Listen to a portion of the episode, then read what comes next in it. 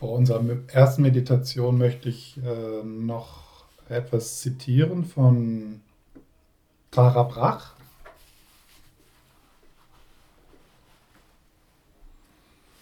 Um das Thema auch nochmal in Erinnerung zu rufen. Und sie schreibt in ihrem Buch äh, Nach Hause kommen zu sich selbst. Ich versuche mit dem Begriff Präsenz die Unmittelbarkeit und Lebendigkeit dieses grundlegenden Gewahrseins zum Ausdruck zu bringen. Das Wort Präsenz. Die Unmittelbarkeit und Lebendigkeit dieses grundlegenden Gewahrseins zum Ausdruck zu bringen. Und das ist, was wir in Mahamudra-Meditation erforschen, ist dieses grundlegende Gewahrsein, das ursprüngliche Gewahrsein, unbedingtes Gewahrsein oder reines Gewahrsein. Rigpa. Präsenz ist schwer zu beschreiben, weil sie eine unmittelbare Erfahrung ist und kein Konzept. Wenn ich diese stille innere Wachheit des Jetzt spüre, die stille innere Wachheit des Jetzt, ja, einfach verschiedene Hinweise, die das, die auf das zeigen, was unbeschreibbar ist.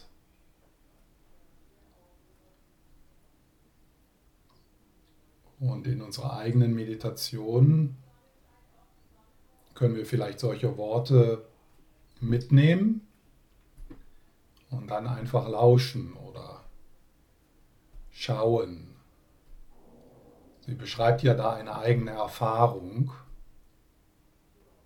die sie hier die stille, die stille innere Wachheit des Jetzt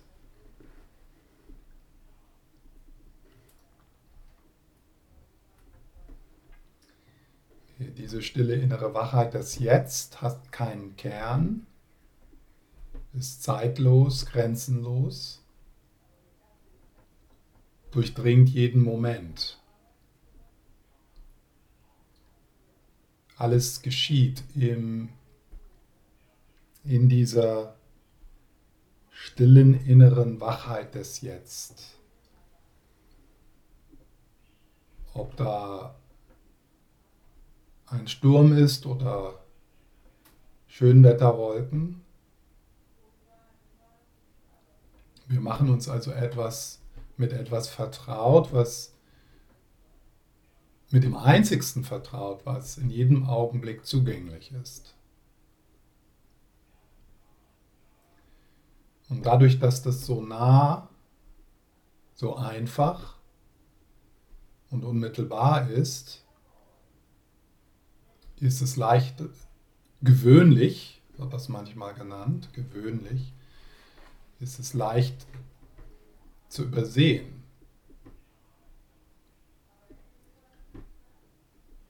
Besonders weil wir aus Gewohnheit heraus mehr interessiert an den Wolken sind.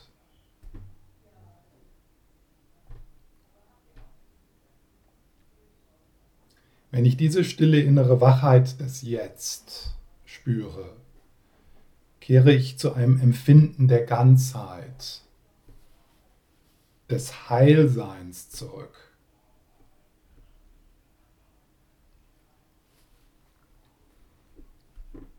Unsere Zuflucht hier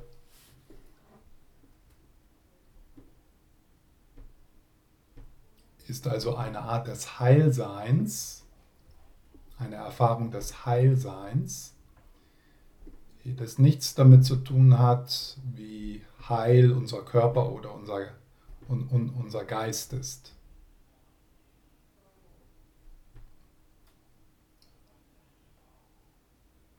Eine, ein Heilsein, das unabhängig ist von Krankheit und Altern.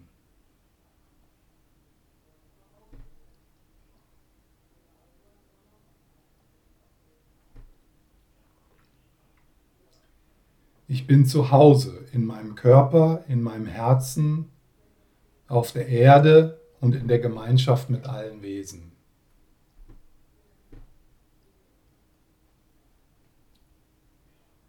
In der Erfahrung dieses wachen inneren Jetzt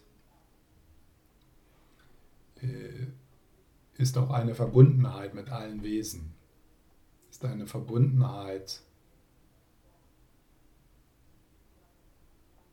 mit dieser Erde. Diese künstliche Trennung von ich bin getrennt, äh, die löst sich auf.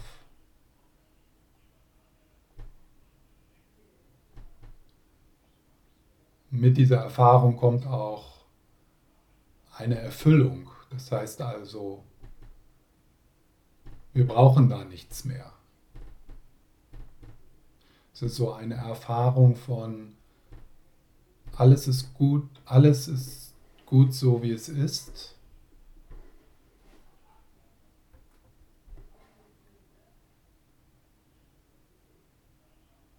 Und das Leben mit seinen Problemen und Herausforderungen fließt durch mich hindurch. Und diese Weite in mir ist groß genug, um dem allen Raum zu geben. Meinem Leid und dem Leid aller anderen. Man verliert also die Angst, von irgendetwas, was in meinem Leben passieren könnte, überwältigt werden zu können. Man verliert die Angst vor den eigenen Gefühlen.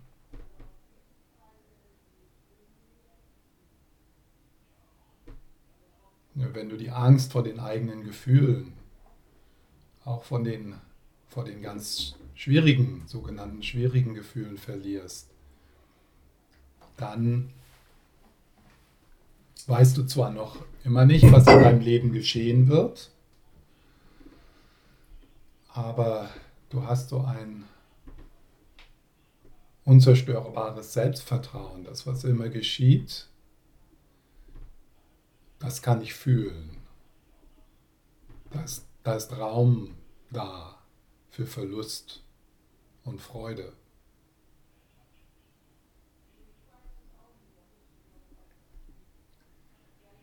Präsenz erschafft ein grenzenloses Heiligtum. Präsenz erschafft ein grenzenloses Heiligtum, in dem alles Platz hat, was zum Leben gehört.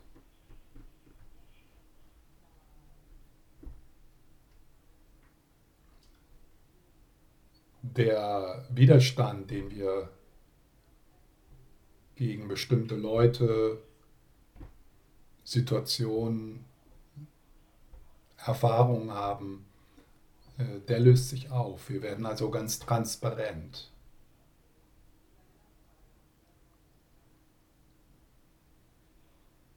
So wie Pema Schödrin sagt, du bist der Himmel und nicht die Wolken. Du bist das, der Himmel und nicht das Wetter. You're the sky, not the weather.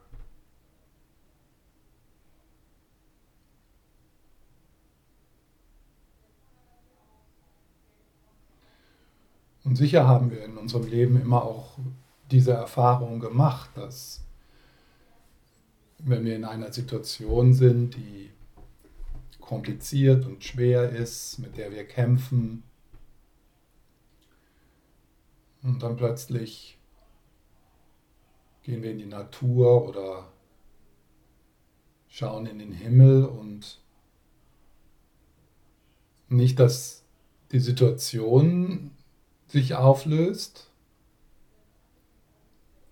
aber plötzlich wird sie kleiner, weil der innere Raum größer wird.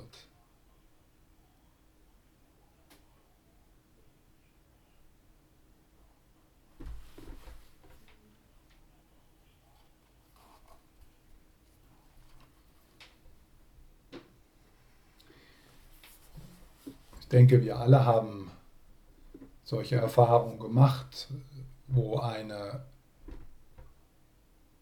schwierige Situation, ein, eine, eine emotionale Belastung sich ganz schnell auflösen kann.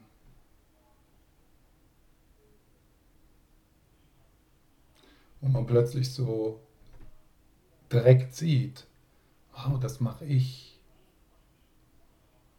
Das mache ich dadurch, dass ich mich auf eine bestimmte Art und Weise auf diese Person, auf diese Situation, auf dieses Gefühl beziehe. Und das können wir üben.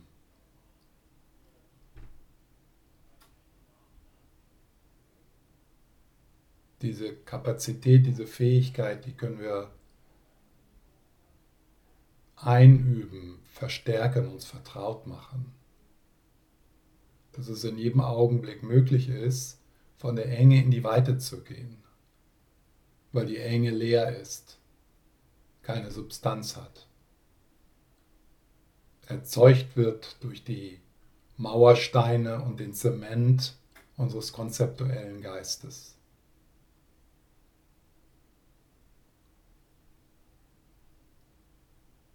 Das Gefängnis, in dem wir uns anscheinend manchmal befinden,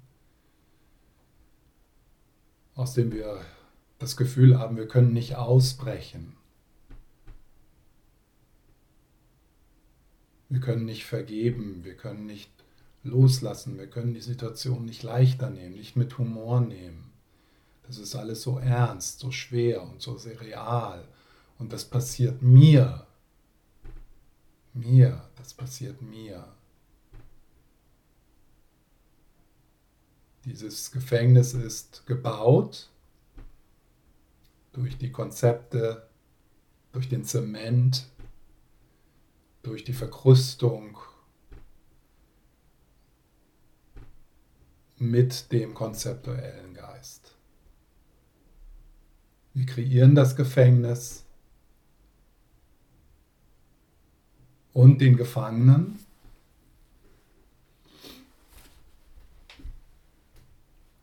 Und wenn wir in Meditation tiefer schauen, dann beginnen wir zu sehen, dass es da weder einen Gefangenen noch ein Gefängnis gibt, außer den, den wir uns ausdenken.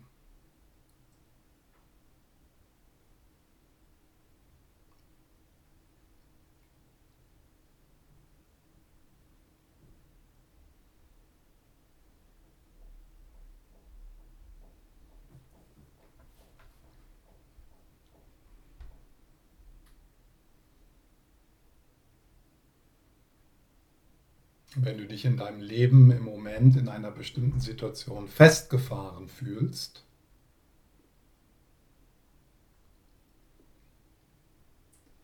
verzweifelt nach Lösungen suchst,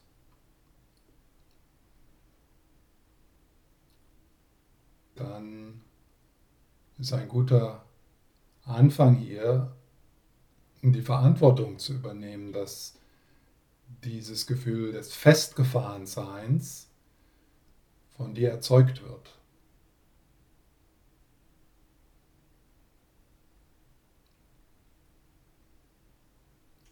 In was bin ich festgefahren? Schau da mal hin. Was ist das? Wo ist das?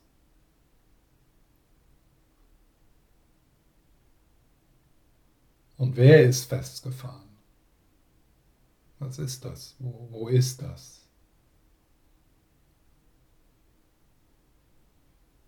Und je näher an, du an, die, an das Objekt oder das Subjekt kommst, desto weniger findest du. Was du findest, ist Weite, Bodenlosigkeit.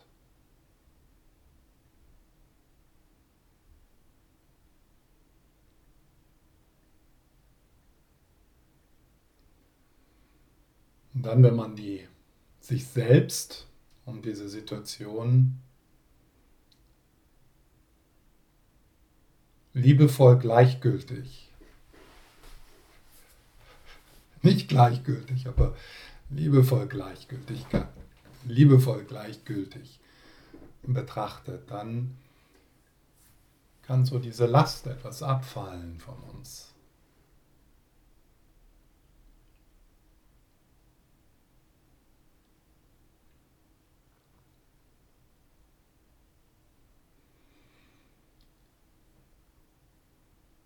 Ja, dann in unserer ersten Meditation, die eine Einladung ist,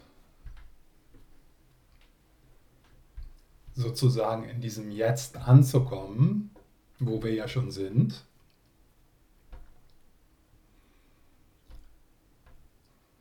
Die Arbeit ist schon getan, die meditative Arbeit im Jetzt anzukommen. Wir können hier einfach nicht weg, wir sind immer schon da, wir sind immer schon hier. Es ist also mehr ein Entdecken als, ja, als eine Reise.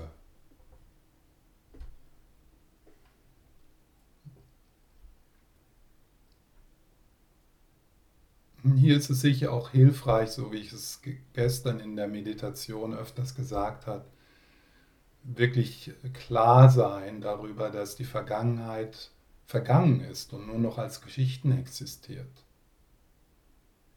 Und dass die Zukunft noch nicht begonnen hat und auch nur als Geschichte existiert.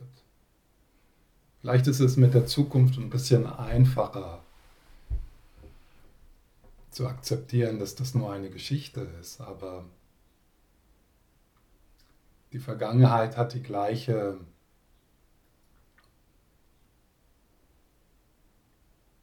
den, gleich, den gleichen Traum, den gleichen traumgleichen Charakter wie die Zukunft. Die Vergangenheit ist wie ein Traum der vergangenen Nacht. Und du brauchst keine bessere Vergangenheit, um jetzt frei zu sein.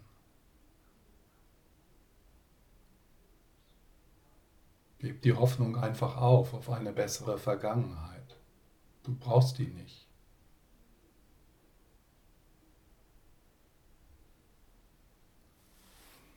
Und die Zukunft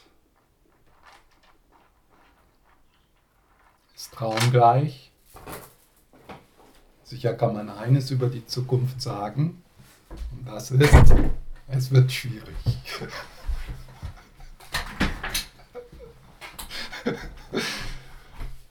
Das ist ziemlich sicher.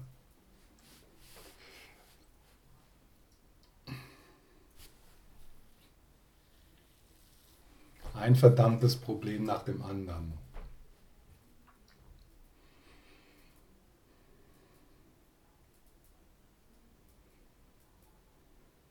Unvermeidbar.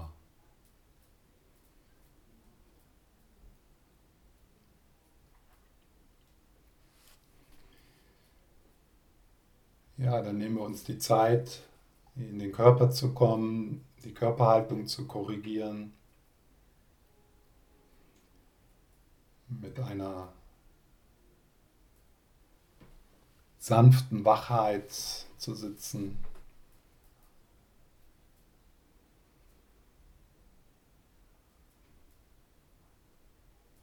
Das ist so ein eher ein Geschehen lassen, als dass wir etwas tun ein Loslassen. Und dann bemerkst du, wie dein Gewahrsein, deine Aufmerksamkeit vom Kopf mehr in den Körper geht, ins körperlich Spürbare, vielleicht am Anfang so die Lebendigkeit des ganzen Körpers spüren bis in die Füße und die Beine, den ganzen Körperrumpf und die Arme und Hände und den Kopf. Einfach dort hineinlauschen, hineinspüren. Und so gut es geht, sich willkommen heißen, so wie du bist. Alle Gäste im Gästehaus, im Gästehaus des Körpers willkommen heißen.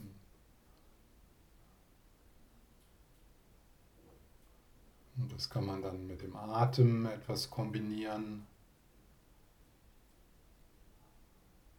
So als ob Gewahrsein und Atem zusammen wie eine Umarmung sind, mit der du dich selbst umarmst, mit der du dich selbst in den Arm nimmst.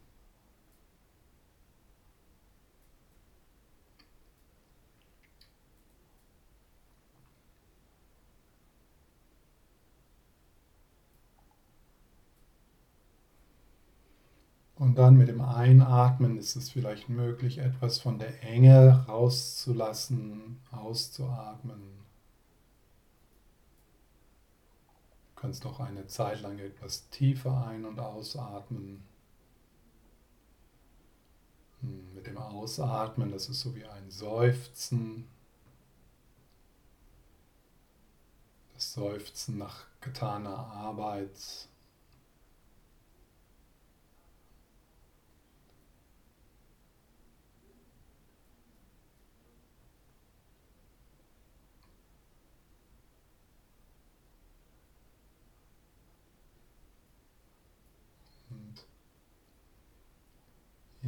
Kontakt bleiben mit der Gegenwärtigkeit,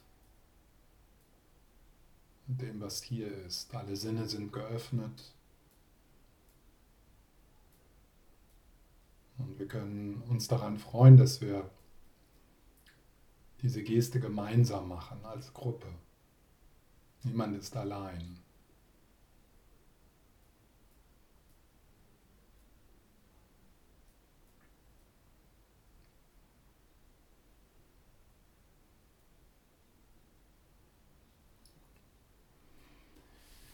Der innere Dialog versiegt nicht, sondern das Geplapper geht einfach weiter, aber mehr im Hintergrund, mit einem liebevollen Desinteresse.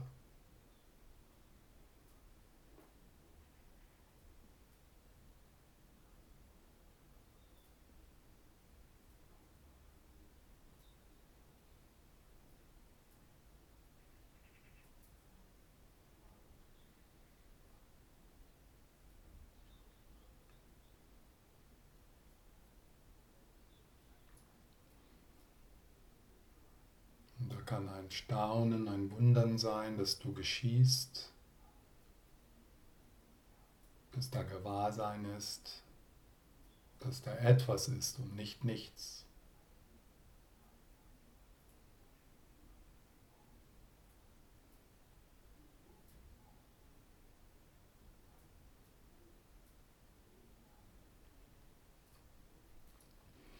Wenn da Unbehagen in dir ist oder Unruhe, eine Enge, dann lass das einfach so, wie es ist. Ohne Gegenmittel anzuwenden, ohne sich darauf zu fokussieren, aber auch ohne versuchen auszublenden.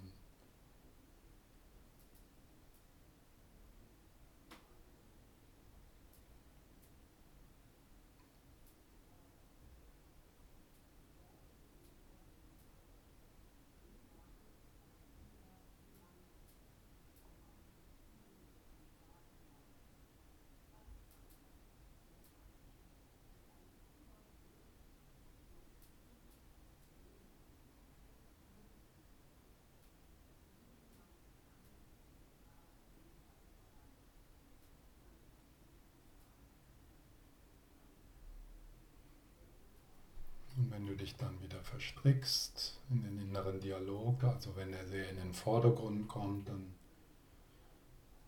machst du wieder diese freundliche Bewegung zurück ins körperlich Spürbare.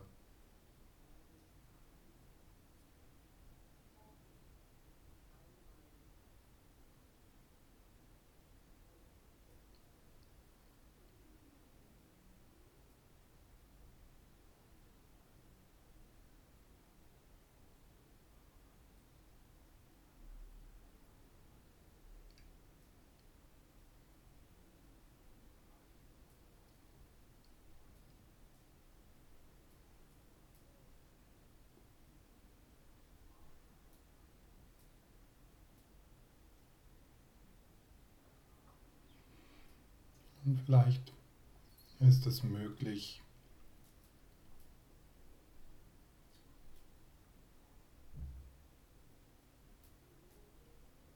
zu ahnen, was Tara Brach mit Präsenz bezeichnet. Eine stille Lebendigkeit, wo du am tiefsten du selbst bist. Jenseits deiner Ängste, jenseits deines Geschlechts. Größer als das Wetter. Nicht vom Wetter getrennt, aber größer.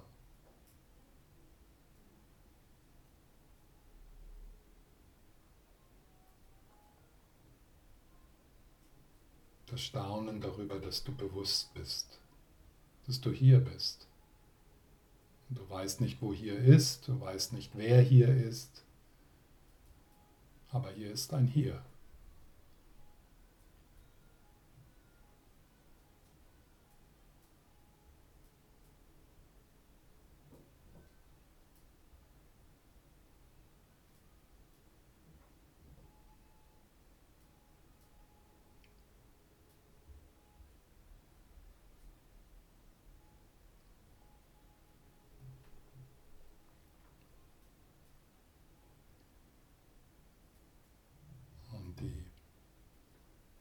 Verdichtungen, die kommen und gehen, die Schleier, die durch diesen Moment ziehen.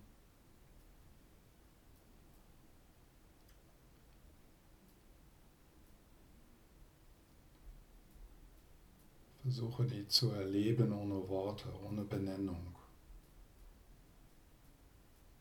ohne Geschichten.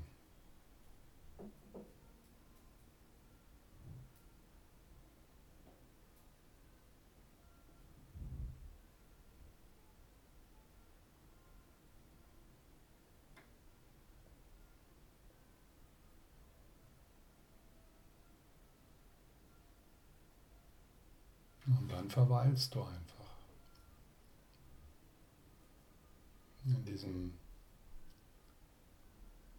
weiten Ruheplatz.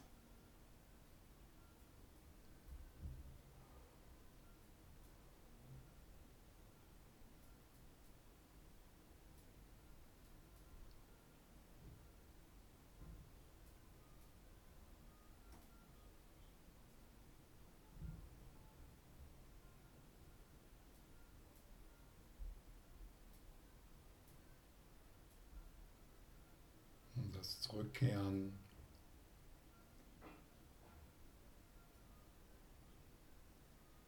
Und immer wieder, auch das darf sein. Auch das ist.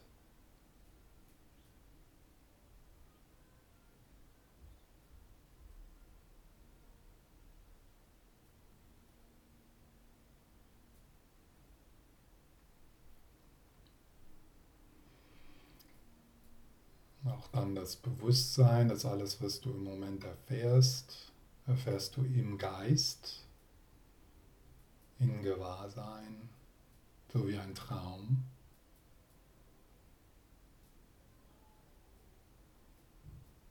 Auch das Gefühl von Ich, das mentale Bild des Raumes, in dem du sitzt, all das sind Traumbilder. Da ist nichts, was Substanz hätte oder einen Kern.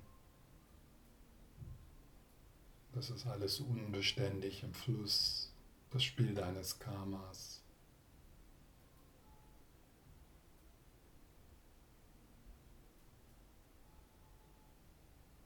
Wolken oder Nebel, die durch die Weite des Jetzts ziehen. Lebendigkeit.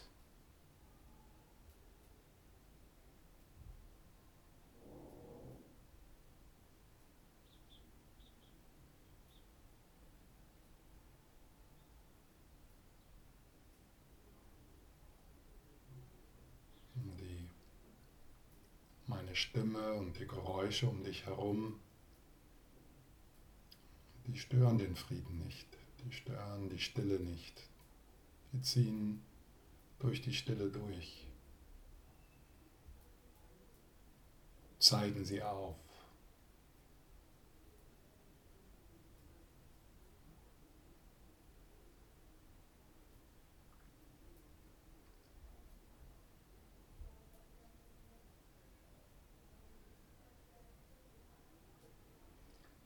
Vertraue auf die Stille, vertraue auf die Präsenz. Vertraue, dass einfach hier sein, ohne etwas tun zu müssen, ist vollkommen genug. Du brauchst nichts, um hier zu sein, in diesem Moment, wo du alles hast, was du brauchst.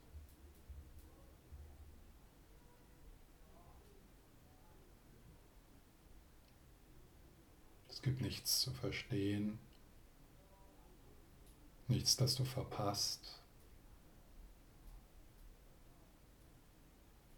nichts, was du loswerden müsstest oder besitzen müsstest.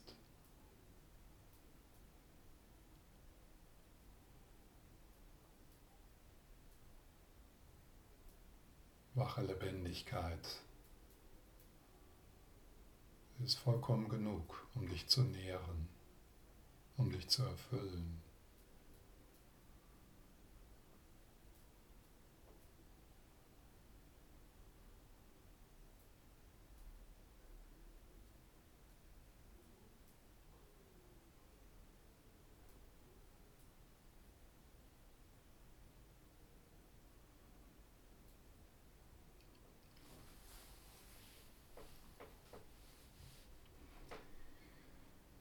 Und in diesen Raum, in diesen Gewahrseinsraum, in deinem Bewusstsein, laden wir dann die Präsenz aller Buddhas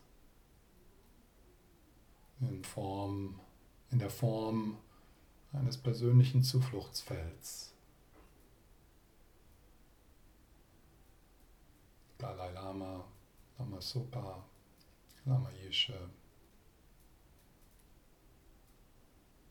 Tara,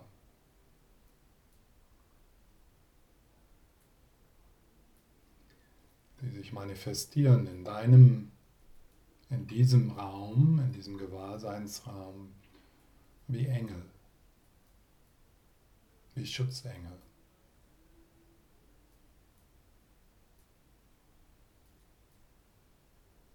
Du hörst die Stimmen,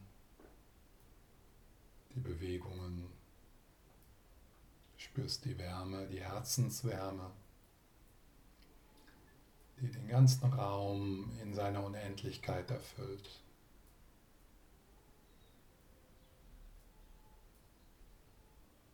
Der ganze Gewahrseinsraum ist durchstrahlt durch die Präsenz des absoluten Gurus, deine Buddha-Natur. Dhammakaya.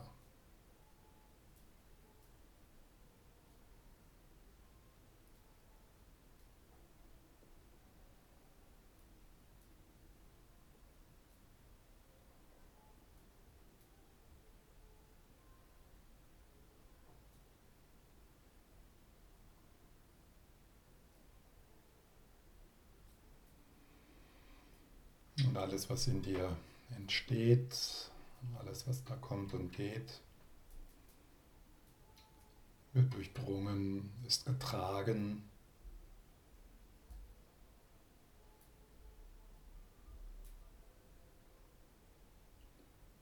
Im Herzen aller Buddhas.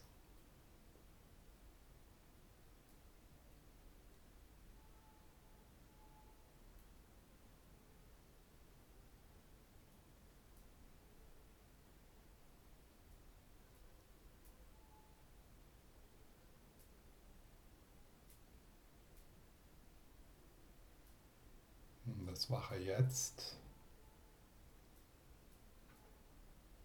ist mühelos.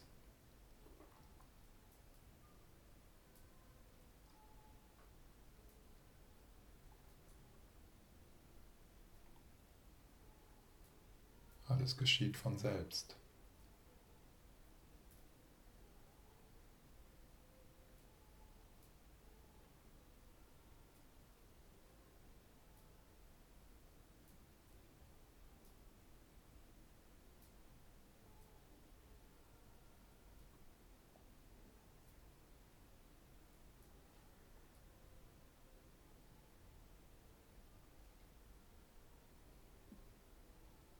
Verweilst du.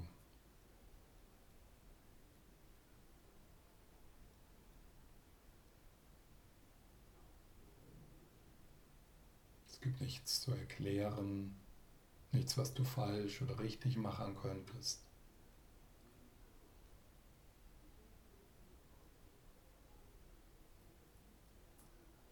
Du bist schon hier.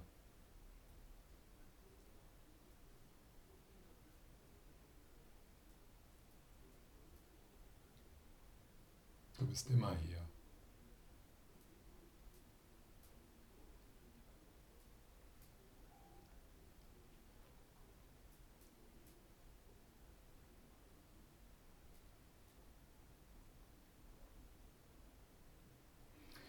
Selbst wenn der Inhalt sich verbessern würde, wärst du immer nur hier.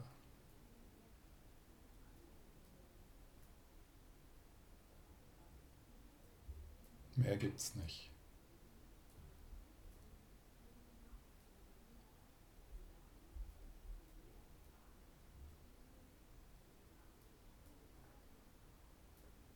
Gestern warst du hier und morgen wirst du auch hier sein.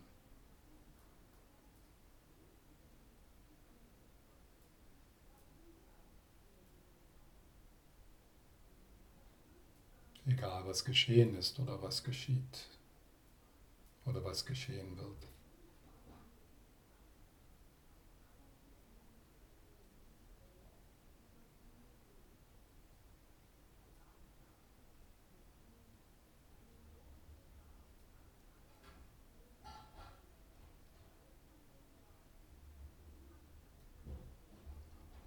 Und wenn du dann dein Gewahrsein aussendest, spürst du vielleicht Verbundenheit. Dass auch die anderen in dir sind, dass auch diese Erde in dir ist,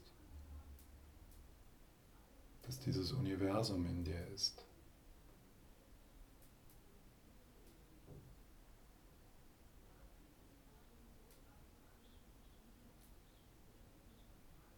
In was?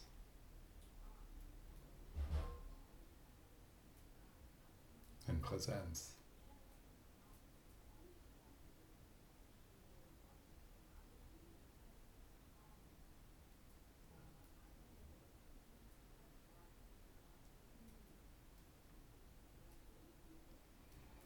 Auch das kleine Ich ist in dir.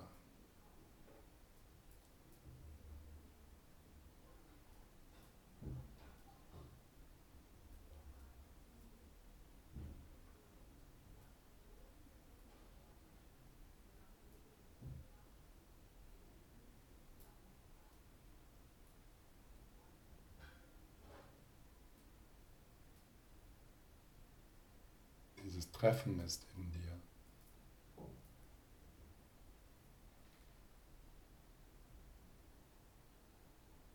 Der Dalai Lama, Lama Sopa, Tara sind in dir.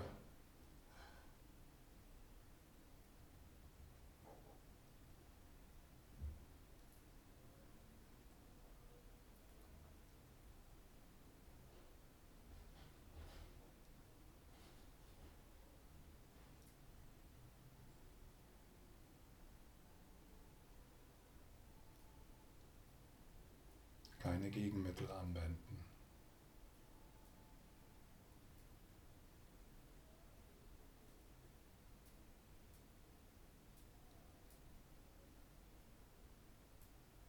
Das Herz wie der Himmel.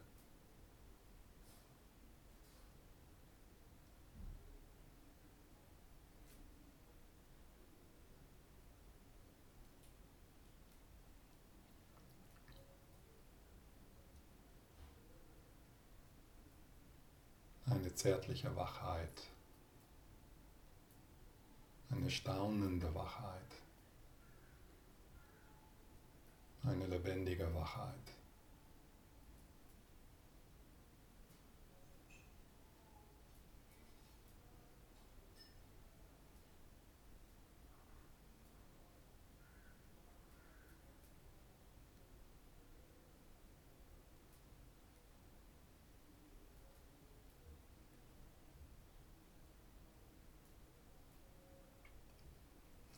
lösen sich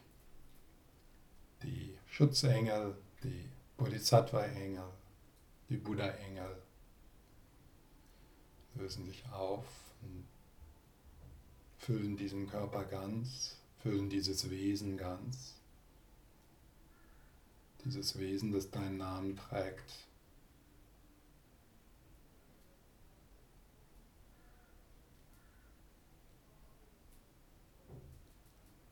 Und vielleicht kannst du dich etwas auf den Herzensraum einlassen und dort die innere Göttin spüren, den inneren Lama, den inneren Buddha. Im Zentrum dieses Wesens.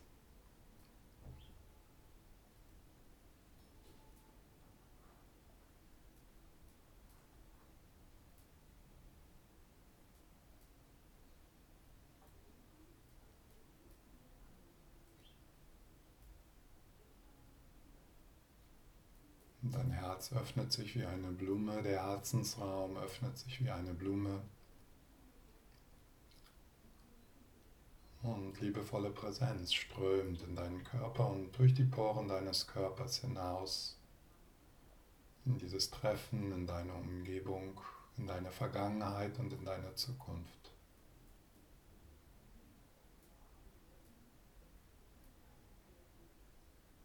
Durch deine Augen schaut Tara. Durch deine Worte spricht der Dalai Lama. Deine Hände berühren wie Tara.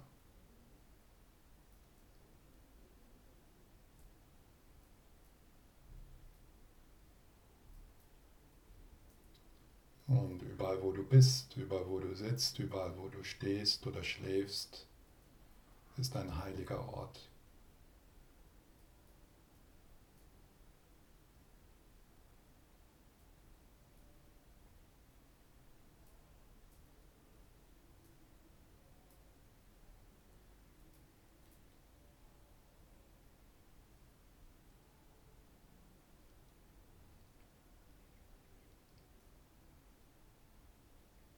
Bist im Zentrum des Mandalas deines Lebens als Quelle von Freude, als Quelle von Liebe, bedingungsloser Liebe.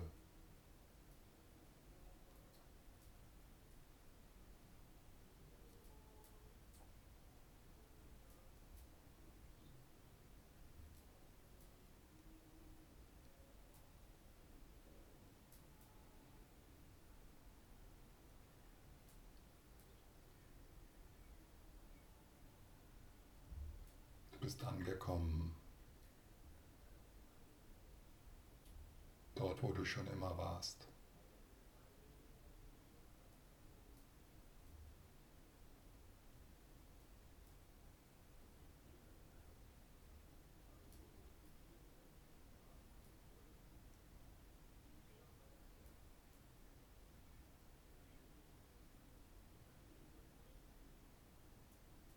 das Ende des Suchens.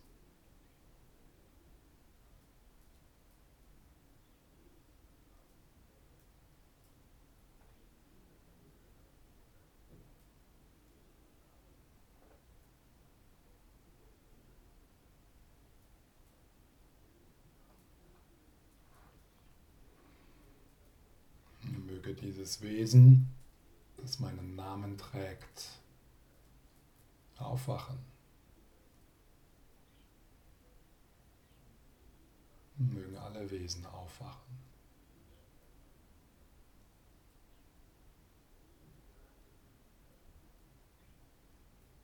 Aus dem Albtraum, den wir uns selber schaffen.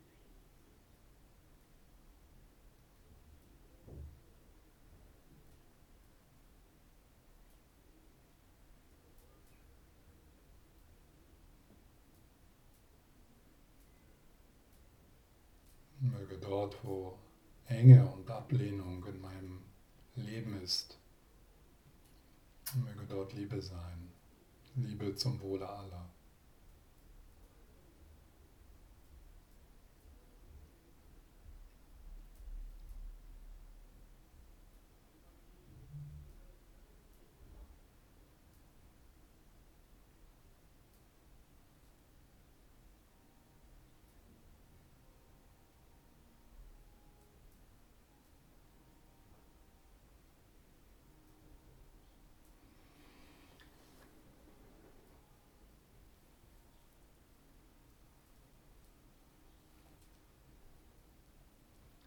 Dann, wenn du deine Augen geschlossen hast, öffnest du deine Augen und siehst das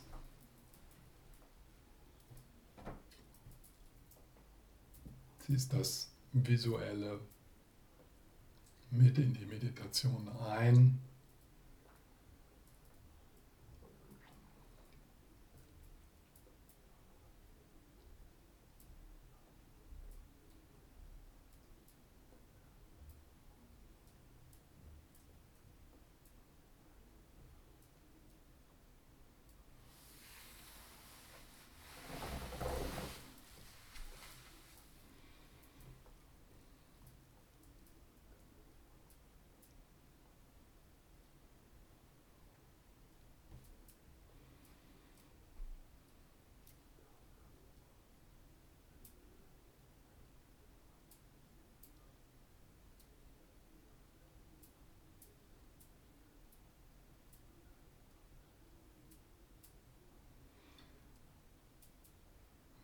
Man schaut mit offenen Augen, dann ist es sicher schwerer äh, zu erkennen, dass die Mauern um dich herum, die so solide erscheinen, dass die wie alles andere transparente Energie sind.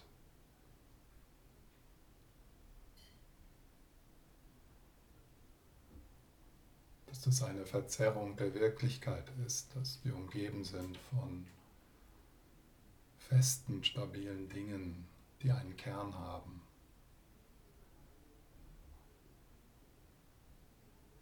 Das ist eine Illusion.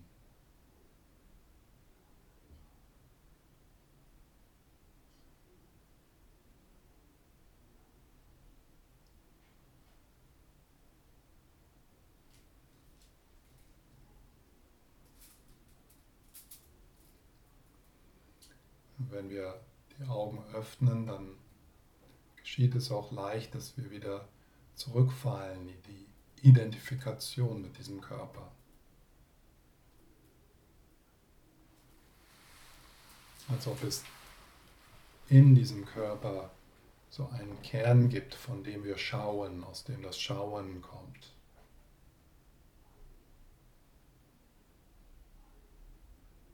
So wie in einem Traum, wo du dich ja auch mit einer Position identifizierst, aus der du schaust.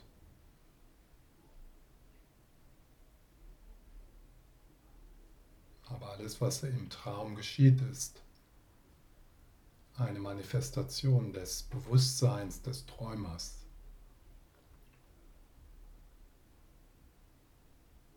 Genauso wie dieser Moment.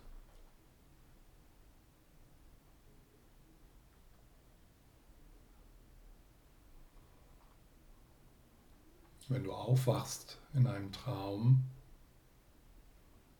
also nicht aufwachen vom Traum weg, sondern innerhalb des Traumes, ein Klartraum, in dem dir bewusst wird, dass dies ein Traum ist, dann fällt die Angst weg, weil du siehst, dass da nichts ist, was verletzt werden könnte. dass da nichts ist, was bedroht ist. Und der Wolf ist vielleicht immer noch da, aber die Angst ist weg.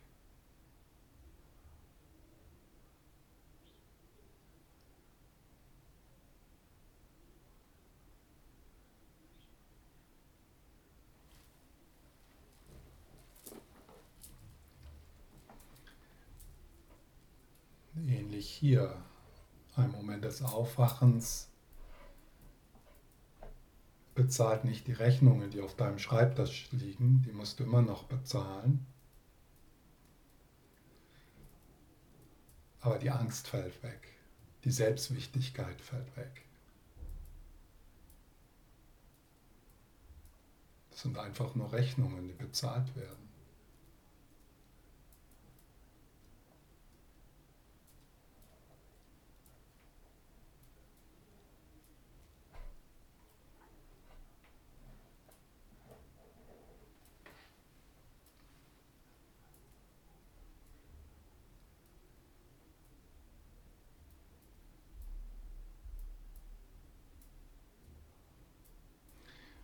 Natürlich ist es dann auch viel leichter, die Rechnungen von anderen zu bezahlen.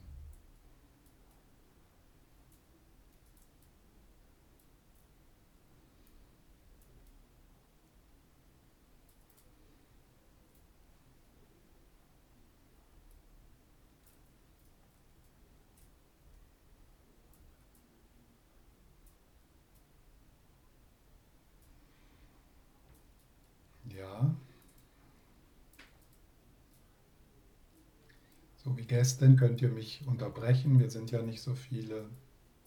Oder dann in der Pause. Wir machen gleich eine Pause, dann könnt ihr im Chat eine Frage stellen. Heute kann ich nur bis halb eins. Ich muss äh, einen Bus nehmen um eins, deswegen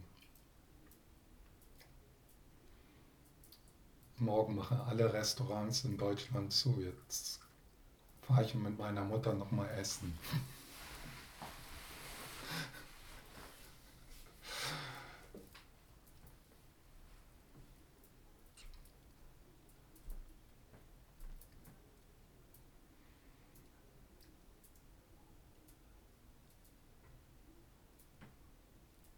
Ich habe jetzt ein paar Mal schon gesagt, äh, dass die Dinge keinen Kern haben, keine Substanz.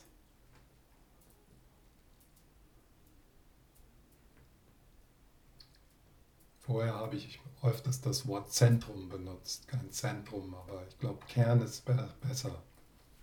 Das ist ein, neues Wort äh,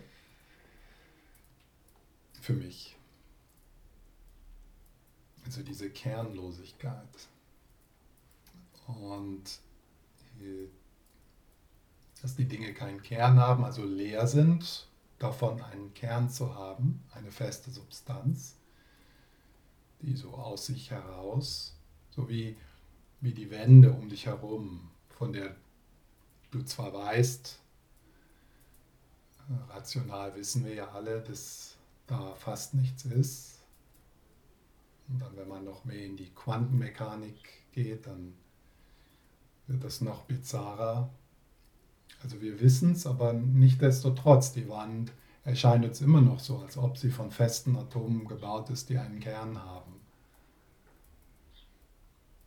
Und das ist die Verzerrung, die Wirklichkeitsverzerrung. Und was auch keinen Kern hat, ist ich, das Selbst. Und ich habe jetzt schon ein paar Mal das Wort narratives Selbst gebraucht. Und ich will das so ein bisschen erklären, was ich damit meine. Weil in Mahamudra-Tradition, in der Mahamudra-Meditation ist es wirklich wichtig, dass wir äh, unser Verständnis, äh, das ja mehr oder weniger tiefgründig ist, je nachdem, wie viel wir studiert haben und wie tief our äh, intellektuelles Verständnis ist der Leerheit, aber dass wir zumindest das, was wir verstanden haben in diesen Belehrungen auf die Leerheit, dass wir das in die Meditation, in die Mahamudra-Meditation mitnehmen.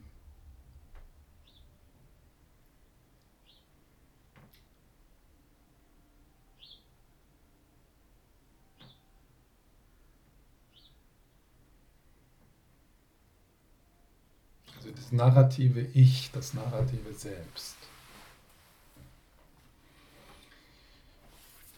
Das ist ein Prozess, in der geschieht auf zwei Ebenen. Auf der einen Ebene ist es ein konzeptueller Prozess, ein Prozess der Benennung, ein Prozess der Erinnerung ein, Pro ein Prozess der Namen, der Geschichten.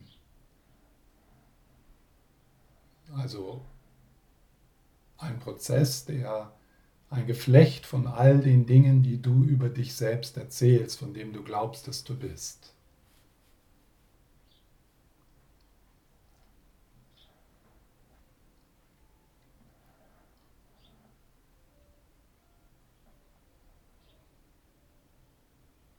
Inklusive der Name, den dieses Wesen trägt, die Eigenschaften, die du diesem Wesen zuschreibst, die Härte, mit dem du diesem kostbaren Wesen begegnest.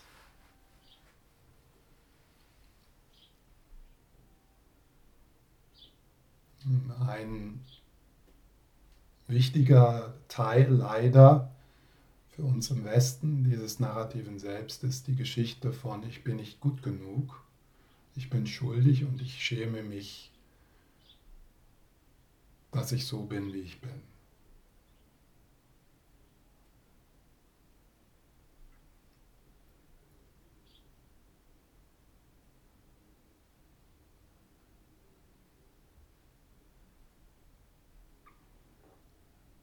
Und das ist eine Funktion des konzeptuellen Geistes. Ein Baum ist einfach ein Baum. Der kann sich nicht vergleichen. Der ärgert sich nicht darüber, dass er nicht so groß ist wie die anderen Bäume oder größer als die Blumen. Der kann das nicht, weil er nicht dieses, die Hardware dafür hat die Hardware, das ist in unserem Fall die, die Großhirnrinder.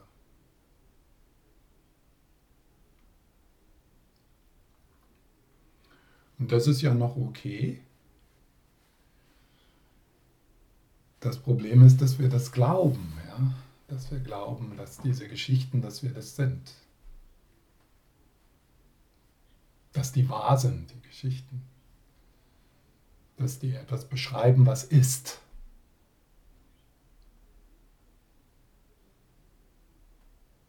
Also die, die, der, der, der, die Annahme, dass die etwas beschreiben, das, was da ist, jenseits der Beschreibung.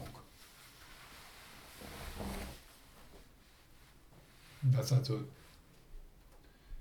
dass also diese Worte, die Geschichten etwas aufzeigen, was einen Kern hat, was, was in sich schuldig und nicht gut genug ist. Irgendwie eine objektive Beschreibung.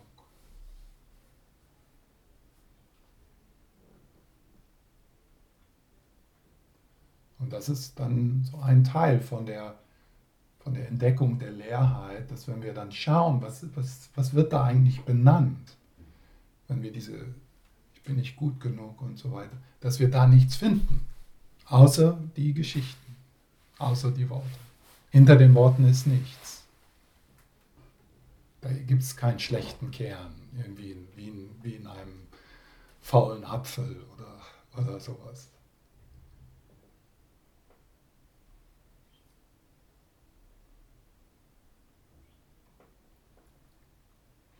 Ja, jetzt sind wir noch so auf der konzeptuellen Ebene.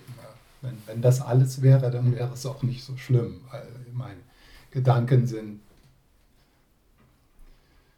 man kann nicht sagen, sie sind nichts, aber sie sind fast nichts, würde ich mal sagen. Ja. Und die haben auch keine lange Lebensdauer.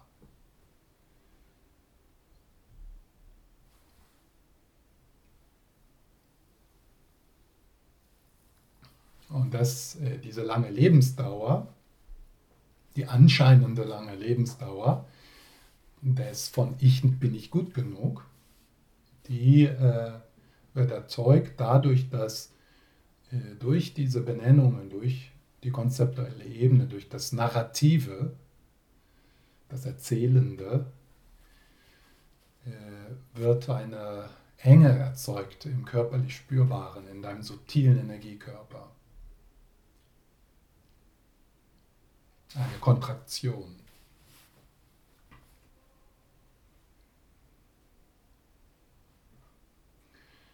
Wenn du vertraut bist mit der, ähm, mit der körperlich spürbaren Ebene von Gefühlen und hier von dem Gefühl, ich bin nicht gut genug, dann könntest du das sicher auch identifizieren. Verengt sich da was bei mir?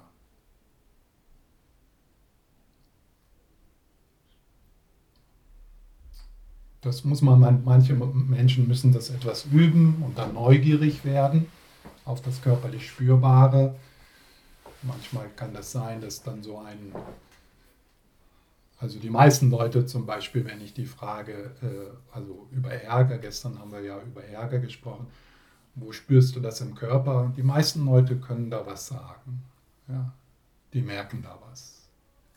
Manche nicht, aber das sind eher die Ausnahmen. Und die können es auch lernen. Ja. Ich habe schon manchmal dann die Erfahrung gemacht, wenn ich diese Frage stelle, dass dann jemand sagt, wie, wo ich das fühle. Das ist hier, das, das ist hier. Ja, aber das ist nicht so. Wenn es nur hier wäre, dann wäre es wieder weg in dem Moment, wo wir nicht mehr über den Ärger nachdenken. So jedes, alle, jede Regung, die wir als Emotion oder als Stimmung äh, bezeichnen, äh, ist auch körperlich spürbar, ist eine Funktion tatsächlich auch des subtilen Energiekörpers. Ist eine Bewegung. Jeder Gedanke ist eine Bewegung. Jedes Gefühl ist eine Bewegung des subtilen Energiekörpers. Und das ist auch körperlich spürbar. Mit ein wenig Übung.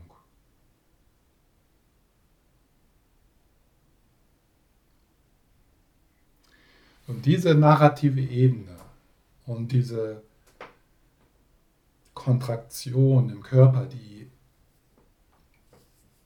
die entweder in den ersten Lebensjahren entsteht oder äh, im Buddhismus dann eher, die auch aus vorherigen Leben mitgebracht wird.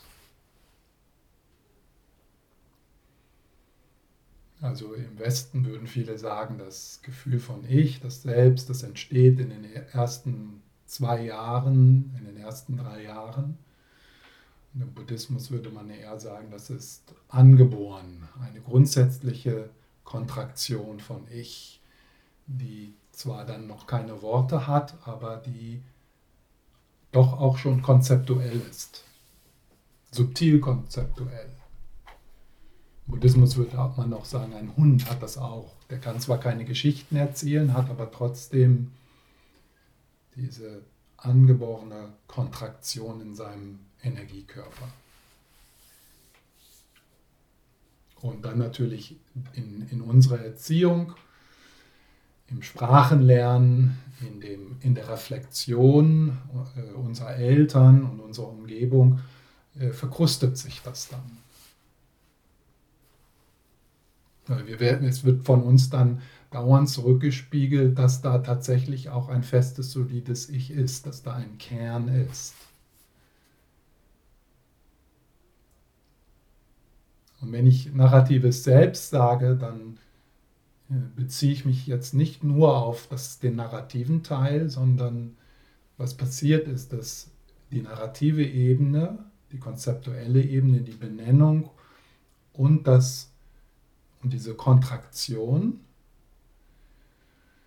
die vermengt sich. Die verkrustet sich.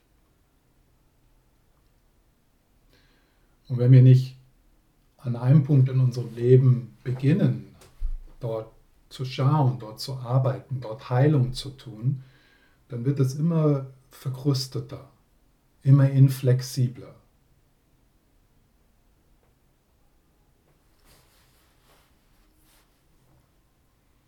Dann kommen wir vielleicht irgendwann mal zu einem Punkt und sagen, ja, ich bin so. Das bin ich. Ich bin wirklich so und das verändert sich auch nicht. Weil das hat einen Kern. Das ist real. So weit, so gut. Noch nicht ganz schlimm. Das Schlimme ist dann, dass wir uns mit dieser, mit, mit diesen, mit dieser verkrusteten Endlosschleife, die dauernd aufgerecht halten wird, also wir reiben ständig Konzepte in diese Verkrustung hinein. Ja, ein, wie sagt man, ein, eine Schicht nach der anderen.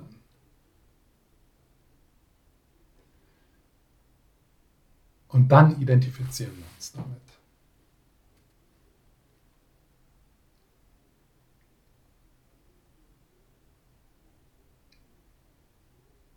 Wir identifizieren uns mit etwas, was wir selber erzeugen, durch Benennung. Und wenn wir Ich sagen und Ich fühlen, dann ist das Referenzobjekt für das Ich ist nicht die Buddha-Natur, ist nicht diese Erde, sondern das. Das bin ich.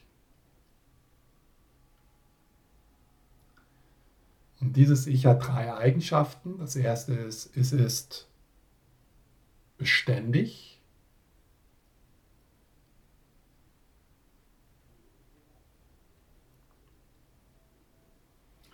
Das heißt also, da ist diese Illusion, dass der Kern, der heute Morgen aufgewacht ist, ist derselbe Kern, der hier jetzt sitzt. Und dieser Kern, der hat die schlimme Verletzung vor zehn Jahren erlebt und ist in die Schule gegangen. Und dieser Kern, der hüpft von Moment zu Moment, von Tag zu Tag. Und wenn wir dann das noch größer machen, von Leben zu Leben. Das Ich. Ist ja klar, das bin ich. Und das ist beständig. Das ist permanent, sagt man, glaube ich, nicht im Deutsch. Permanent, nein. aber beständig. Das, das äh, ist unveränderlich.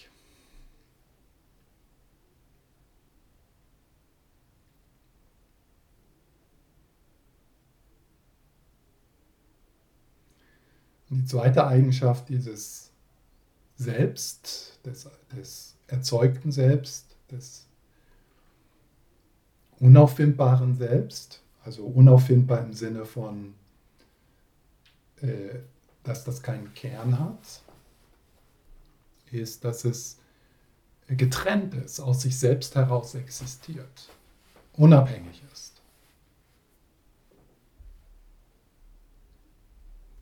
Das ist so, als ob eine Welle, die sich aus der Einheit des Ozeans heraus, herausbildet, die Kapazität entwickelt, sagen wir mal eine Großhirnrinde entwickelt, die Hardware entwickelt. Ich weiß nicht. Also diese Hardware ist ja auch irgendwie nur aus Atomen gemacht. Wenn man der westlichen Wissenschaft folgt. Naja, diese Welle entwickelt äh, die Kapazität Und in dieser, in, in, in dieser, also ein narratives Selbst, das so eine gewisse Kontraktion im subtilen Energiekörper der Welle erzeugt und dann die Identifikation damit und dadurch dann die Trennung vom Ozean.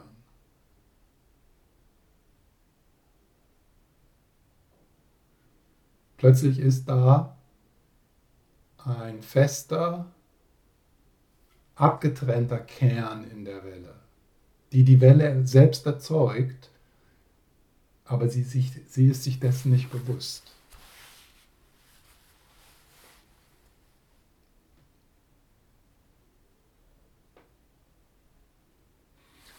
Und die dritte Eigenschaft dieses, äh, dieses Selbst, das durch Benennung erzeugt wird, ist, äh, dass es äh, eins ist, dass es ein. Ja? Wir, wir, haben das, wir haben die Illusion, dass es da ein, ein Ich gibt. Und das ist schon eine erstaunliche Fähigkeit, dass das möglich ist. Denn äh, es ist äh, leicht, recht leicht durch, durch etwas äh, Selbsterforschung ist es leicht äh, zu erleben, wie es da verschiedene verschiedene Persönlichkeitsaspekte gibt, so wie eine, wie eine Familie, eine ganze Familie. Da ist das kleine Mädchen, da ist die, die, die Mutter, da ist äh, die Liebhaberin, da ist der, die äh, professionelle Frau und ähm, sozusagen viele verschiedene Selbst, die dann auch an unterschiedlichen Zeiten, sogar an einem Tag dann das Auto fahren. Also das Auto im Sinne von Entscheidungen treffen und tun. Und dann sind wir das kleine Mädchen und dann im nächsten Moment wieder die Mutter. Und irgendwie schaffen wir es, äh, trotzdem die Illusion aufrechtzuerhalten, dass, das, dass da ein Ich ist, dass ich das bin.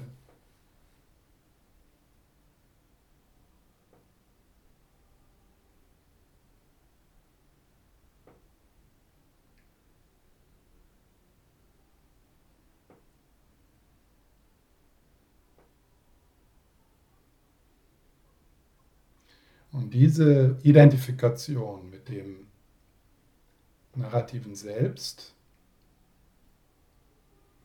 diese Kontraktion, die führt äh, zu unserer Reaktivität, zu unserer Verteidigungshaltung, zu unserer Selbstwichtigkeit. So sehr, dass wir, un, dass wir aus dieser Identifikation heraus fähig dazu sind, unseren Körper zu zerstören, unseren Körper zu vernichten, unseren wirklichen Körper. Ja, was, unser, unser, unseren wirklichen Körper. Das, das ist so, als ob eine Welle, die sie, diesen Prozess tut und sich abspaltet vom Ozean, dann plötzlich Auto fahren kann und sich nicht darum kümmert, äh, dass sie den Rest des Ozeans vergiftet.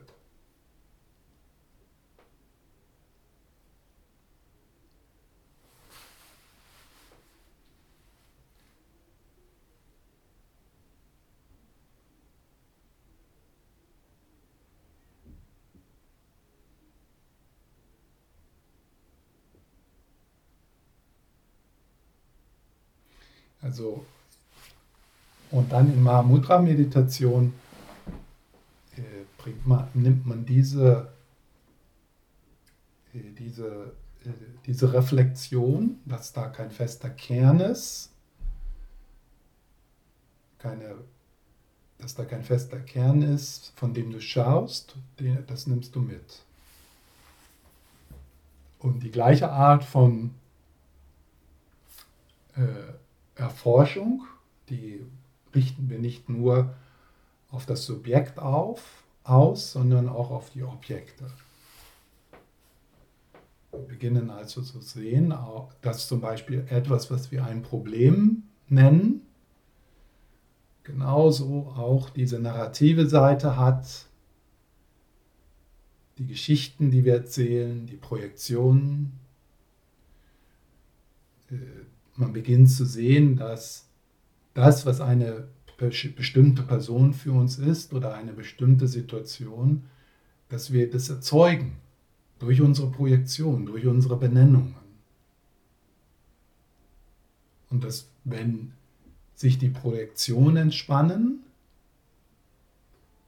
dass wir da mehr und mehr flexibler in der Situation werden und dass wir bemerken, ich kann auch anders über diese Person denken, ich kann auch anders über die Situation, äh, äh über diese Re äh, äh, Situation reflektieren.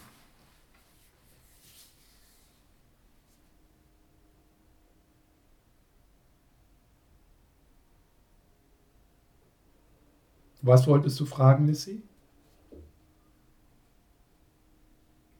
Ich wollte äh, fragen, inwiefern die autofahrende Welle den Ozean vergiftet. Durch Abgase. Hast du das jetzt auf der Umweltebene gemeint oder auf einer anderen? Nee, das war, das war nur mit, mir ist gerade nichts Besseres eingefallen, ja. Also, also du hast das umweltbezogen gemeint jetzt. Ja, ja, ja aber auch, äh, ja, auf, auf, äh, äh ja, auf, ja, auch auf der Ebene, aber einfach auch, ähm, auch auf der emotionalen Ebene, wenn wir etwas hassen, wenn wir etwas verletzen wollen, dann hassen wir uns.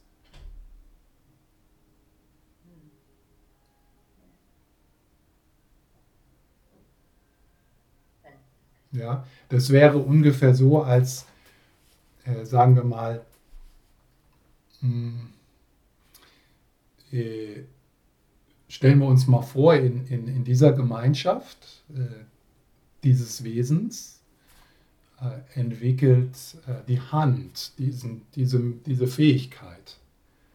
Also die Hand entwickelt so ein kleines Großhirn hier im kleinen Finger und wird fähig zu Selbsten, ja, zu Selbsten. Das habe ich mir ausgedacht, das Wort, ja, zu Selbsten. Und äh, erzeugt dann so eine künstliche Grenze, so wie wir eine künstliche Grenze durch das Selbsten erzeugen, die für viele von uns ähm, mit der Haut endet. Manchmal gehört das Auto noch dazu oder das iPhone. Also die ist schon flexibel, ja. Diejenigen von euch, die Kinder haben, die haben sicher auch so, dass äh, ja? Äh, sozusagen, dass die Grenze ist nicht so nur, nur in diesem Hautsack, sondern die ist etwas größer. Ähm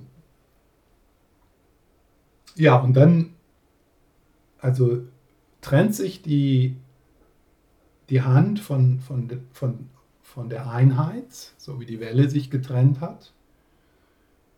Und jetzt beginnt die Hand den Fuß zu verletzen.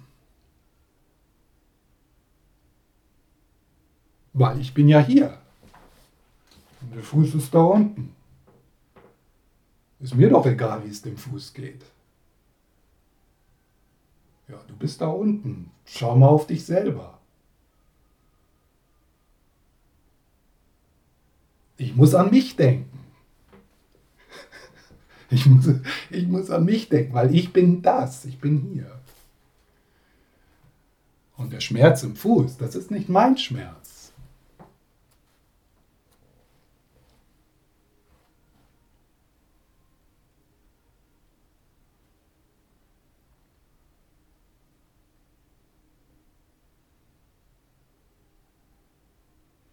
Und in, in der in, in Mahamudra-Meditation, wo diese Grenzen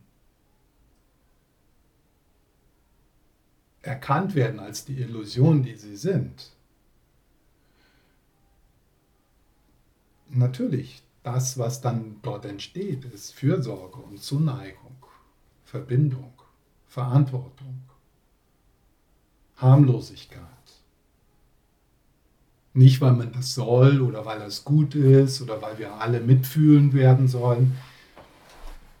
Äh, wenn, wenn ich äh, hier in diesem, in diesem Wesen, wenn ich einen Dorn im Fuß habe, dann, dann geht die Hand dorthin und versucht den Schmerz zu lindern. Nicht, weil ich der Hand sage, sei mal gut, sei mal eine gute Hand. Wir müssen gut sein. Du musst Mitgefühl entwickeln. Ja, das ist, das ist etwas ganz Natürliches, ganz natürliches, spontanes, spontane Fürsorge, Mitgefühl, das sich durch, durch die Tat der Fürsorge ausdrückt. Und die Hand würde niemals eine große Geschichte daraus machen. Oh, ich bin so gut, ich helfe dem Fuß. Ja.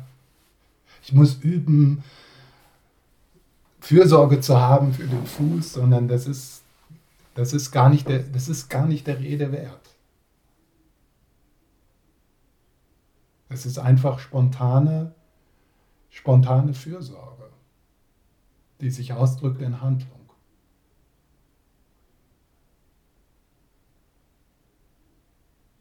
Und natürlich wünscht sich die Hand, dass es der, dem Fuß gut geht.